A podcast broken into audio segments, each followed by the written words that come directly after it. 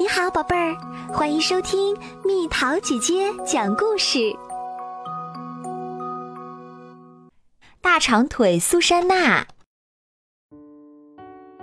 苏珊娜还很小的时候，个头就已经长得很高啦。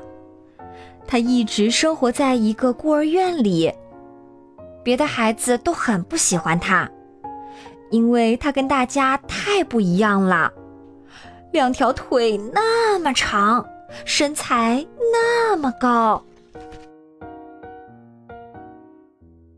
苏珊娜想，要是没有这双恼人的长腿就好了。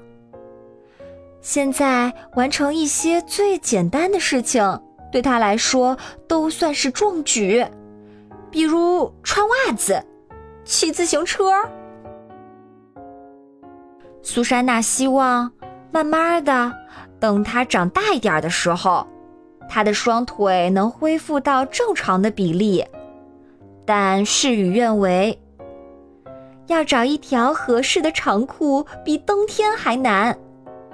他还得想出各种小点子来适应日常的生活，功课也是越来越跟不上。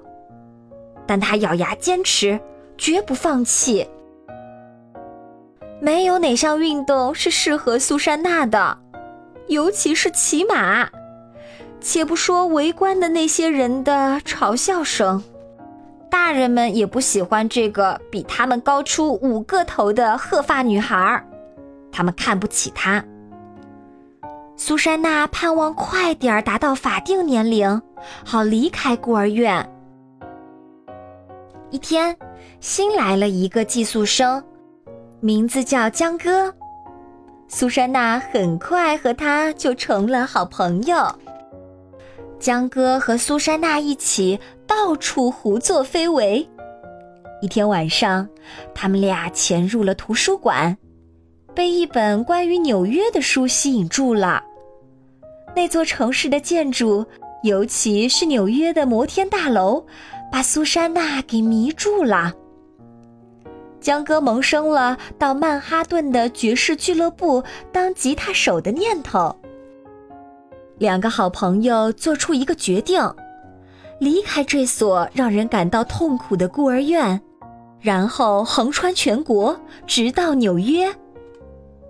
但在出发之前，他们把孤儿院里所有欺负过他们的人，不管是大人还是小孩，都好好的教训了一顿。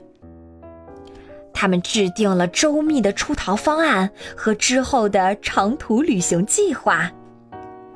对于经常被其他孩子喊作“大蚂蚱”的苏珊娜来说，翻过孤儿院的围墙无疑是小菜一碟，呼的一下就过去了。两个伙伴避开人多的地方，只走那些隐蔽的小路。可有时也让江哥有苦难言。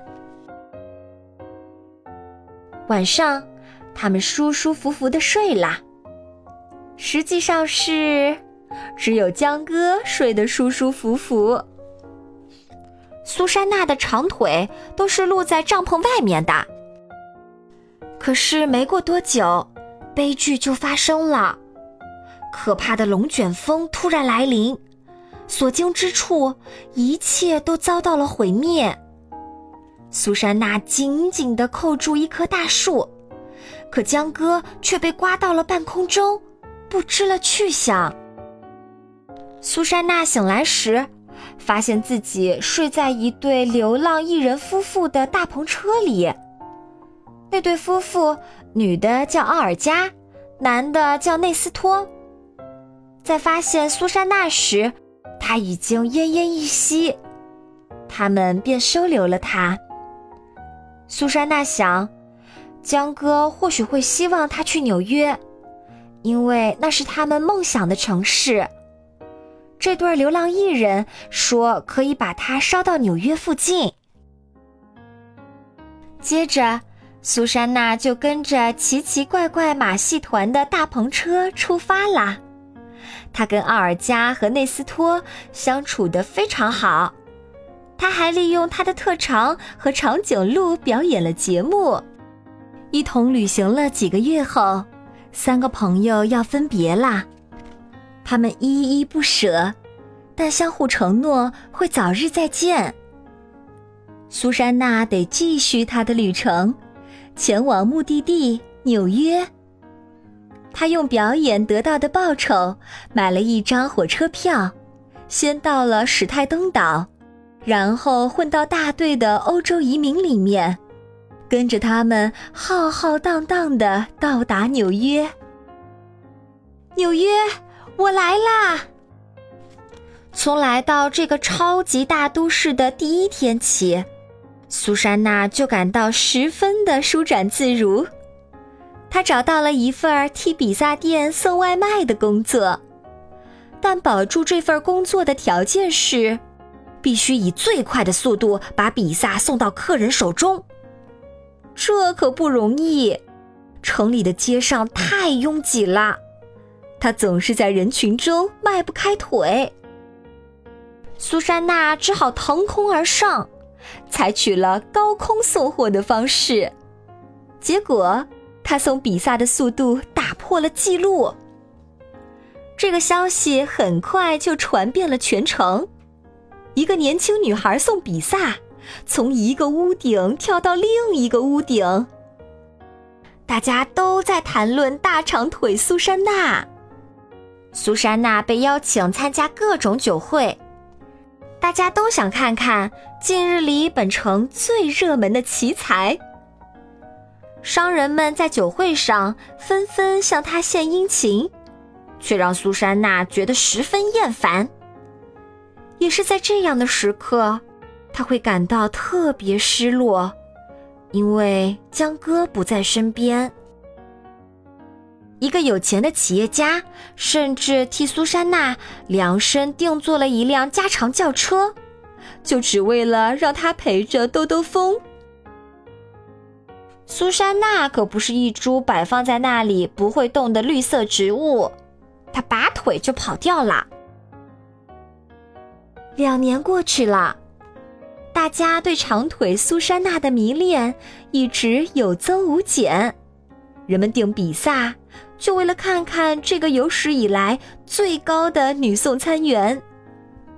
苏珊娜得到了和她的业绩匹配的奖金和小费。一天午饭休息时，他听到有人在唱歌。他一下子就听出了这个声音，江哥，他还活着，在纽约。苏珊娜辞了工作，和江哥一起做起了自己的生意。他们开了一家非常高档的音乐餐厅。好啦，小朋友们，故事讲完啦。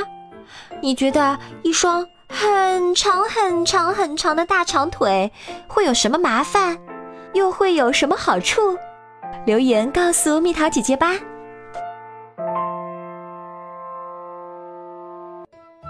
好了，宝贝儿，故事讲完啦。